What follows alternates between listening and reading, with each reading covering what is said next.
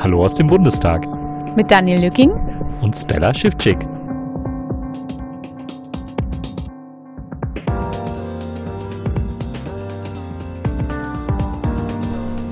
Ja, herzlich willkommen zu einer neuen Folge vom UA-Pod Berlin. Wir haben 18.02 Uhr und haben den Sitzungstag, der mit einer Stunde Verspätung begann, auch schon hinter uns. Ein Grund könnte heute die Gedenkstunde gewesen sein zum Gedenken an die Opfer des Holocaust. Und du sagtest, du kennst noch einen zweiten Grund. Genau, äh, wir haben ja selber gestern Abend erlebt, dass eine Delegation des äh, NRW-Landtags hier in Berlin ist. Und da haben eben die Landtagsabgeordneten hier in Berlin einen Besuch äh, abgestattet ähm, und zwar die Landtagsabgeordneten, die in NRW mit dem Thema beschäftigt sind. Und Stella und ich hatten da auch gestern Abend noch ein Zusammentreffen, also am Mittwochabend ein Zusammentreffen mit der SPD-Delegation. Da gab es ein Interesse, uns zu treffen und uns äh, ja quasi auszutauschen. Das haben wir dann auch in netter Runde abends hier im Bundestag gemacht. Und äh, heute fand eben vor Beginn des öffentlichen Sitzungsteils noch eine quasi erweiterte Besprechung statt, wo eben Landtagsabgeordnete der Fraktionen mit den Bundestagsabgeordneten im Ausschuss gesprochen haben. Bis wir dann um 13 Uhr dazugeholt wurden und mit der ersten Zeugin beginnen konnten. Die erste Zeugin war Petra M. vom Bundesamt für Verfassungsschutz. Ähm, sie wurde geladen als äh, Verbindungsbeamtin vom GZAZ, also dem gemeinsamen Terrorabwehrzentrum, in dem sie seit, sagte sie, 2011 tätig ist, in immer der gleichen Position. Ja, ihre Position war, dass sie im, vor dem GTAZ die erste Ansprechpartnerin für andere, alle anderen Behörden ist, also für den ähm, Bundesnachrichtendienst Sie erzählte uns von drei verschiedenen Sitzungsformaten, die es im GTAZ gibt. Das erstens die AG tägliche Lage ist, die, wie der Name schon sagt, täglich stattfindet, die tagesaktuelle Punkte auf, äh, der Tageslistordnung hat, ähm, wo alle, äh, wo alle Behörden gemeinsam an einem Tisch sitzen, aber es eben wiederholt sich täglich. Äh, dann gab es zweitens die den operativen Informationsaustausch und das ist ausschließlich anlassbezogen. Ähm, da war es auch möglich, sensible Themen anzusprechen, eben bestimmte ähm, also sich, sich innerhalb der, der Behörden aus äh, oder eben außerhalb der Behörden auszutauschen ähm, und sensible Informationen einzubringen und auch miteinander auszutauschen, genau. Ähm, und dann gab es noch drittens die AG Status und das, ähm, da war dann das BAMF für asyltechnische Themen mit am Tisch. Ja, und es gab heute so einige Dinge, die bei der Sitzung aufgefallen sind. Und das Erste, was mir persönlich so aufgefallen ist, ist, dass Philipp Amthor da war. also wir haben Philipp Amthor überwiegend nicht im Ausschuss gesehen. Ich denke, so kann man das darstellen. Ähm, es passierte immer mal wieder, dass vor den Sitzungen, äh, dass er vorbeihuschte und äh, auf der Ebene über dem Sitzungssaal unterwegs war, weil vermutlich hier in der Ecke irgendwo sein Büro ist. Aber in den Sitzungssaal hat er es zumindest zum öffentlichen Sitzungsteil nicht geschafft. Ähm, da kann man jetzt nur spekulieren, ob das an der anwesenden Landtagsgruppe NRW gelegen hat, dass Philipp Amthor jetzt da gewesen ist. Aber er übernahm dann auch gleich jung, dynamisch, frisch den Auftakt, äh, weil ja auch die CDU als erste fragt und äh, fing dann an, mit der Zeugin ins Detail zu gehen und äh, ja, hätte auch ganz gerne so von der Zeugin gehört, das ging aus der Fragestellung hervor, dass der Fall des späteren Attentäters ein ganz normaler Durchschnittsfall gewesen ist. Und äh, das hat aber die Zeugin äh, verneint, ähm, was an sich schon eine spannende Aussage gewesen wäre, wenn sich die Zeugin nicht im weiteren Verlauf der Sitzung als völlig irrelevant rausgestellt hätte. Ja, also es war äh, was, was, was alle Abgeordneten eigentlich durch die Bank weg so irritierte, war, dass sie sagte, ähm, in diesen GTAZ-Sitzungen, also da waren ja alleine 13, bei denen der spätere Attentäter das Tagesthema war, da war sie stellvertretend für ihren Arbeitsbereich dort vor Ort und sie sagte, sie hat handschriftlich private Aufzeichnungen gemacht über diese Sitzung, ähm, die sie dann später eben das kommt dann in nicht die falschen Hände, dann werden auch die ihre ihre Aufzeichnungen hat sie dann früher oder später vernichtet und hat aber festgestellt, dass die offiziellen Protokolle im Vergleich zu ihren eigenen äh, Aufzeichnungen ähm, nur sehr kurz gehalten waren, weil es eben nicht wie man meinen könnte, Gesprächsprotokolle von diesen GTAT-Sitzungen waren, sondern das waren nur Ergebnisprotokolle. Ähm, sagte dann aber noch später, dass sie, äh, dass sich, dass durch den Anschlag später, dass die Protokolle jetzt mittlerweile genauer und detaillierter sind, aber auf jeden Fall, dass sie schon, also in, im, noch anfangs damit anfing, dass sie sagte, dass sie da dabei sitzt und Aufzeichnungen macht. Als dann aber Fragen aus der Opposition kamen in Richtung, ja, dann erzählen Sie doch mal so stichpunktartig, was da in den GTAT-Sitzungen ähm, zutage gekommen ist oder was dort besprochen worden ist, ähm, wurde es dann relativ wortkarg, ziemlich schnell ja, um, um nicht zu sagen inhaltsleer. Es hat dann wirklich eine ganze Weile gedauert, bis äh, herausgearbeitet wurde, ähm, was diese Aufgaben, was die Aufgaben dieser Frau im gemeinsamen Terrorabwehrzentrum denn wirklich gewesen sind. Und äh, nach einer Sitzungspause hat sie dann mal klargestellt, dass die Aussage, die sie ganz zu Anfang getroffen hat, dass sie die Person sei, die den absoluten Überblick über die Arbeit im GTAZ hätte, ähm, dass die Aussage nicht äh, wirklich ja, zutreffend ist, weil sie hat zwar einen organisatorischen Überblick, aber keinen inhaltlichen. Mhm. Sie hat beschrieben, dass sie ja, halt. Also, das, also die, die, die Arbeitsbeschreibung, die war wirklich ähm, ja, niederschmetternd in dem Vergleich zu dem Satz, ich bin die Person, die den absoluten Überblick hat. Ähm, so beschreibend, ja, ich bin für Terminabstimmungen ähm, im GETA zuständig, dafür, dass die jeweiligen ähm, Personen und Beamten geladen werden. Ich bin dafür zuständig, dass, dass jeder an seinen Platz kommt, äh, so Namensschilder an die Plätze zu stellen. Also dann, dann hatte das schon wirklich so eher so was Hostesshaftes, fand ich fast. Und es wirkte eigentlich auch schon nicht mehr als äh, eine Tätigkeit, äh, die es rechtfertigen würde, dass man im gehobenen Dienst angestellt ist. Das wirkte eher so eine Sach wie so eine Sachbearbeitertätigkeit im mittleren Dienst. Ähm, also es war sehr schwer zu vermitteln, was sie dort im GTAZ wirklich an inhaltlichen Punkten mitbekommen hat. Sie hat dann auch eingestanden, naja, also äh, hundertprozentig durchgängig anwesend während den Sitzungen sei sie nicht. Es könne auch schon mal vorkommen, dass sie da mal rauslaufen müsste oder Dinge machen müsste oder hin und her, was normalerweise gar nicht stattfinden dürfte. Sie müsste, wenn sie inhaltlich mit den Sachen betraut wäre, wirklich an den Sitzungen auch komplett teilnehmen. Und es sind viele Sitzungen, also wir reden über eine tägliche Sitzung pro Arbeitstag. Das ist die tägliche Lage, die stattfindet, plus eben zusätzlich noch andere Sitzungen. Und ja, Hinzu kam dann auch noch, dass herausgearbeitet wurde, dass das äh, Bundesamt für Verfassungsschutz im GTAZ eigentlich auch nicht wirklich Dinge beisteuert oder nur ganz wenige. Ja. Und früher oder später musste da der Satz auch wieder kommen, dass ich, äh, ich arbeite nur nach Anweisung und das ist nicht meine Zuständigkeit.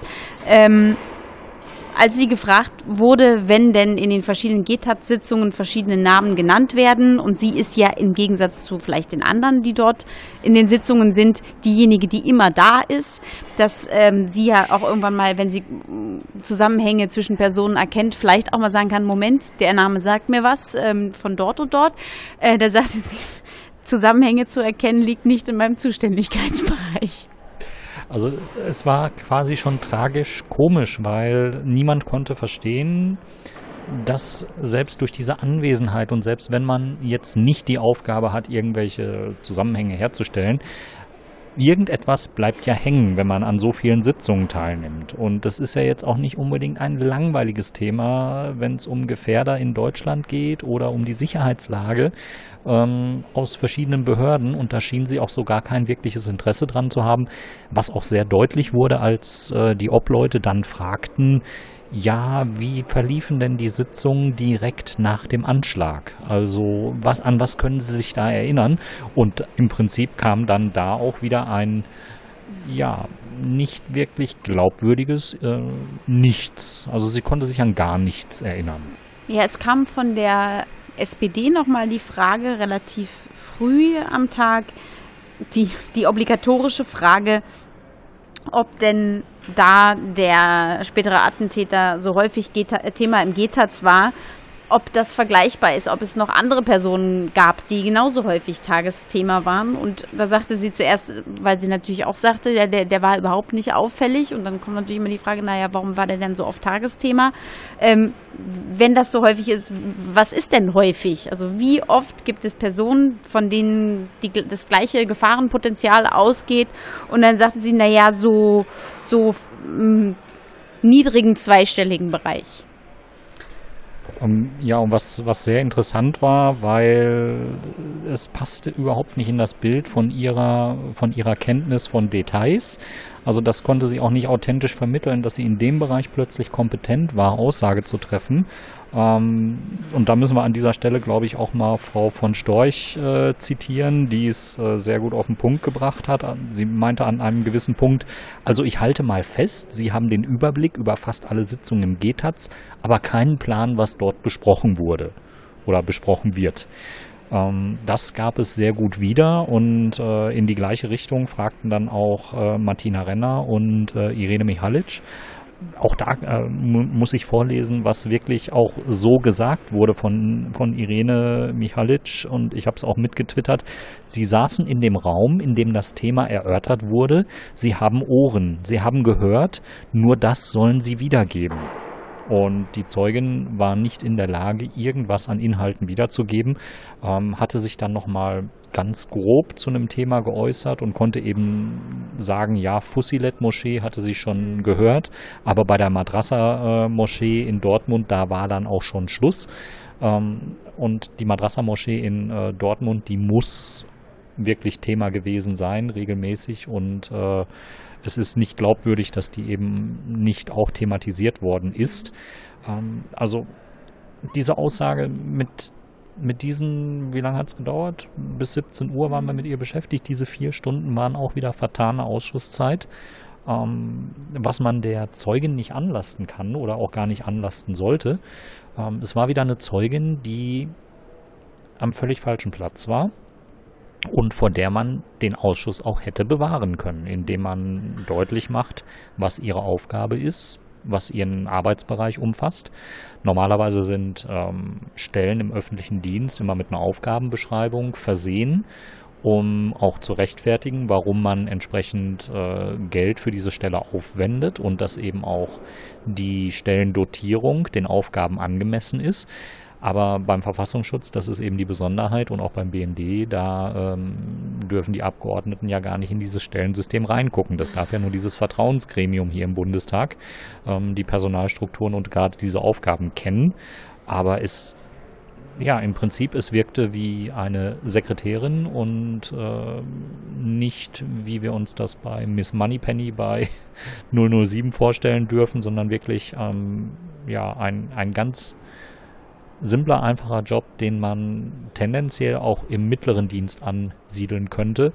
Ähm, und ich habe mich auch gefragt, äh, inwieweit sie eigentlich eine Sicherheitsüberprüfung hat, äh, die auf der Stufe 3 angesiedelt ist, wenn sie so überhaupt nichts mit Inhalten zu tun hat, wie sie das hier im Ausschuss zur Schau gestellt hat.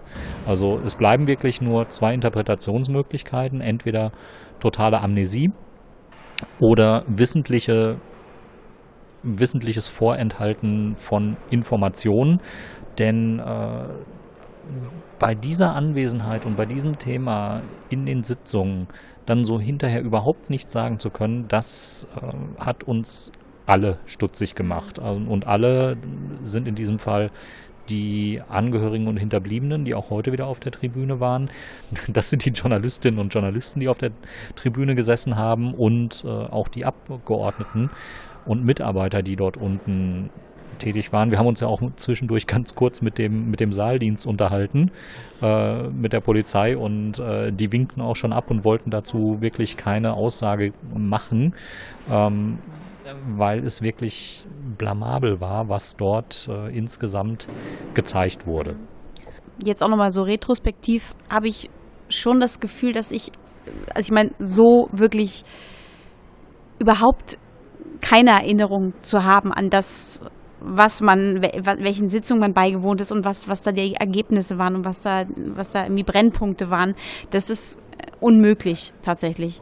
Ähm, ich kann mir nur ihr zur Güte halten oder ähm, mir nur vorstellen, dass es irgendwie nicht, nicht das, das Gefühl dafür ist, was ein Untersuchungsausschuss macht, dass das nicht, nicht dafür da ist, irgendeinen Zeugen anzuklagen. Also das ist ja kein Verhör, sondern das ist wirklich so, sie sind, können was bezeugen, wir brauchen Informationen, können Sie uns diese liefern? Das ist einfach so ein Nicht-Einschätzen dieses Rahmens ist, wo sie diese Person sitzt. Und das ist natürlich auch vor so vielen fremden Gesichtern zu sitzen und, du wirst von allen Seiten befragt. Ähm, es hat auch nochmal Benjamin Strasser von der FDP, hat sie nochmal darauf hingewiesen und gesagt, sie können auch in geheimer Sitzung oder in, in eingestopfter Sitzung uns antworten, wenn sie sagen, ich habe dazu Antworten, aber äh, in diesem Rahmen kann ich sie ihnen nicht geben. Und ähm, die, also die Zeugin wirkte eigentlich so, ähm, so als wären ihr die Hände gebunden oder also so. Ja, ich fand, fand sie wirkte eingeschüchtert von diesem Ausschuss und ähm, ja, dass, dass so, so ein genereller Gedächtnisverlust vorliegt, das ist kann nicht sein. Also das ist auch, ähm, das ist, war ja auch schon in den, dem letzten Ausschuss immer der Fall, dass man sagt, ähm, es ist ja nicht nur so, dass eine Beamtin in diesem Fall das Amt schützt oder die Behörde schützt, sondern tatsächlich äh, schadet sie der Behörde, wenn sie so ein Bild von der Behörde ähm, darstellt oder zeigt und sagt, ja, wir sind da, aber wir kriegen eigentlich nichts mit. Und das, das, das, das kann doch nicht im Interesse des Verfassungsschutzes sein. Das war auch äh, das, was mir auffiel und ich habe es dann auch vertwittert und äh, meinte oder meine auch jetzt, wenn das die intellektuelle Höhe ist, die im GTAZ vorhanden ist bei der Thematik, ähm, dann gute Nacht. Also diese, diese Zeugenaussage heute, die ähm, zeigt wirklich, wie der Verfassungsschutz hier auch mit dem Ausschuss umgeht und wie das Innenministerium mit dem Ausschuss umgeht. Ähm, das ist äh, vielleicht äh, ist ja von dieser Riege, da möchte ich jetzt auch nochmal zu aufrufen, äh, jemand mal zu einem Interview bereit ähm, und erklärt, wie eben ein solcher Zeuge zustande kommt und warum man zu so einer Zeugin nicht äh, noch ein paar Punkte dazu liefern kann und sagen kann, ähm, die der Orientierung dienen. Und nicht nur der Orientierung der Obleute, auch der Orientierung der Zeugin die von sich aus auch hätte erkennen können, dass sie eben zu dem, was so ein Untersuchungsausschuss macht, ähm, von ihrer Warte aus eigentlich nichts beitragen kann. Aber wo viel Schatten ist, da ist auch viel Licht, um das Zitat mal auf den Kopf zu stellen ähm, mit Zeugin Nummer zwei, die wir quasi auch wieder im Eilverfahren heute bearbeitet haben oder bearbeitet sahen im Ausschuss. Da waren wir ja dann doch äh, mit einer ganz anderen Kategorie von Zeuginnen äh, konfrontiert. Ja, die Zeugin äh, Sabrina Bouvet aus der Stadt Oberhausen und, und äh, Beamtin aus der Ausländerbehörde dort vor Ort. Und sie kam wahnsinnig gut vorbereitet mit vielen Akten. Sie sagte, ich habe mir hier auch eine Chronologie, ich habe mir hier auch einen Zeitstrahl zurechtgelegt, wann was war. Sie hatte auch von verschiedenen, äh, verschiedenen Ämtern verschiedene Schriftstücke dabei, auf die sie zurückgreifen konnte, wenn es irgendwelche Fragen gab. Also sehr gut vorbereitet. Ähm, hat wieder ähm, das, das, das altbekannte Szenario ähm, geschildert, dass zu Zeiten der sogenannten Krise ähm, eine absolute Überlastung der Ämter stattgefunden hat und, und ähm, auf diese Weise das, das Standardprozedere nicht durchhalten konnte, mit der damit einhergehenden Überlastung der einzelnen Mitarbeiter, ähm, kam es dann nicht mehr dazu, dass Fingerabdrücke abgenommen wurden, sondern sie wurden einfach lediglich einer sogenannten Büma in die jeweiligen Kommunen weitergeleitet. Und sie, sie sagte dann eigentlich ganz schön, also so wie das hier abläuft, war uns eigentlich klar, früher oder später knallt's.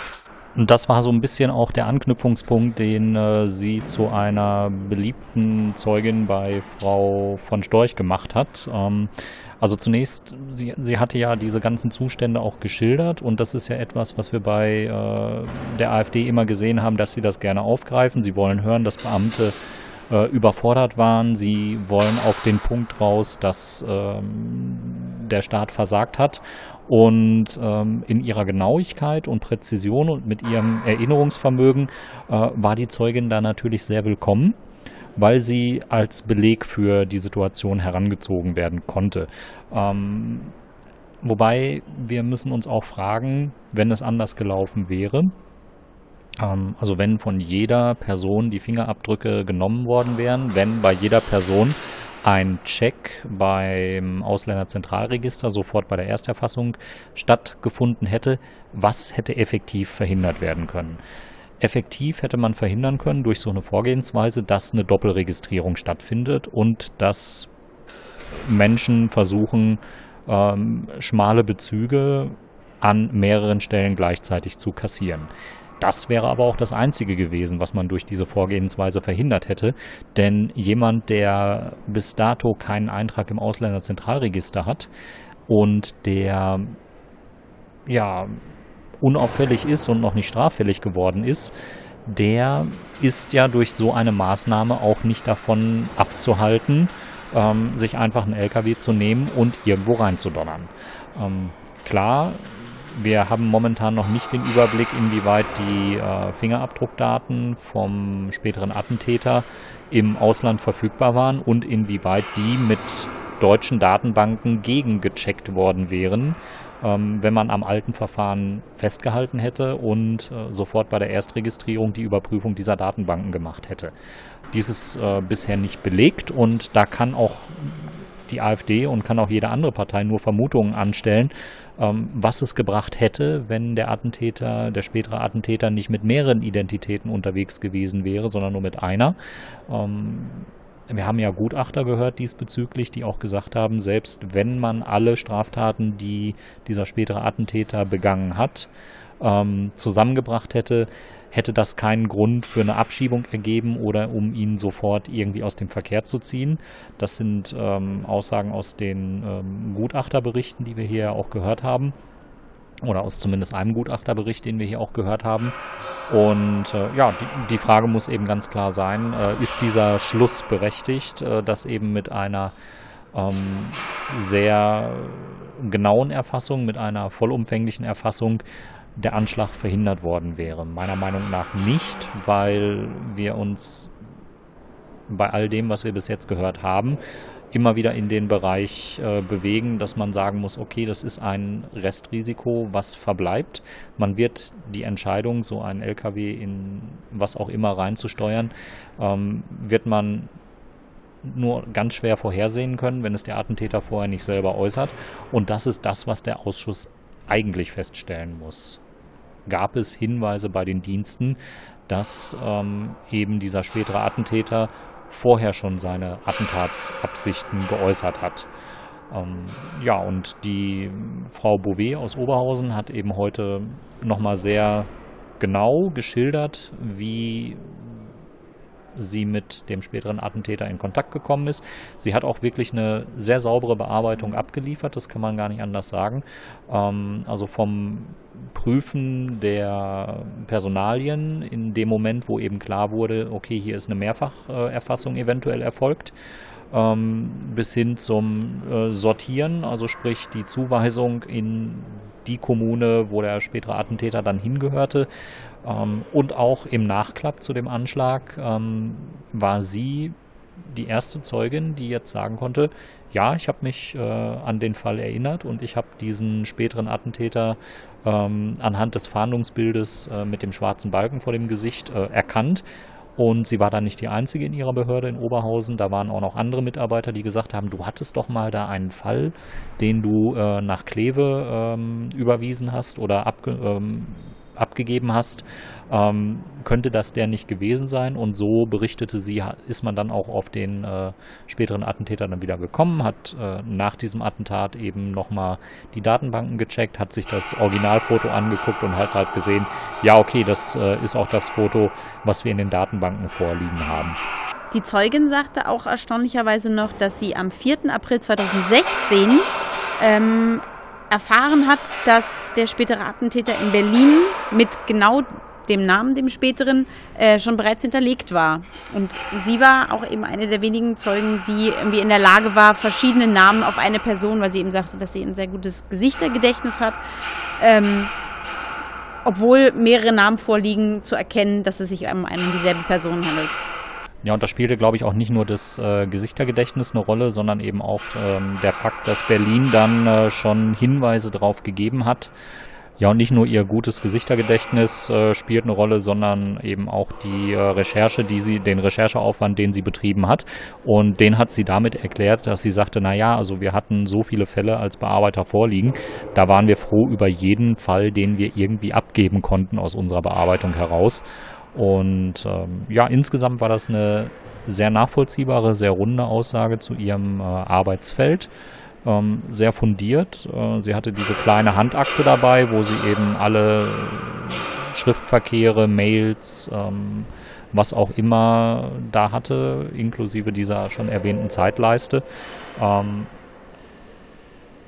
ich muss es ganz ehrlich sagen, wenn Beamte vom Verfassungsschutz ähnlich agieren würden wie diese Frau aus dem mittleren Dienst in Oberhausen, ähm, dann hätte der Ausschuss wirklich eine Möglichkeit, Dinge in Erfahrung zu bringen und äh, hier wirklich mit der Aufklärung auch voranzukommen. Ja, und mit diesem Wunsch verabschieden wir uns zur nächsten Sitzung. Die ist am 14. Februar und das heißt, ihr hört uns wieder am 15. Februar. Und bis dahin, tschüss. tschüss.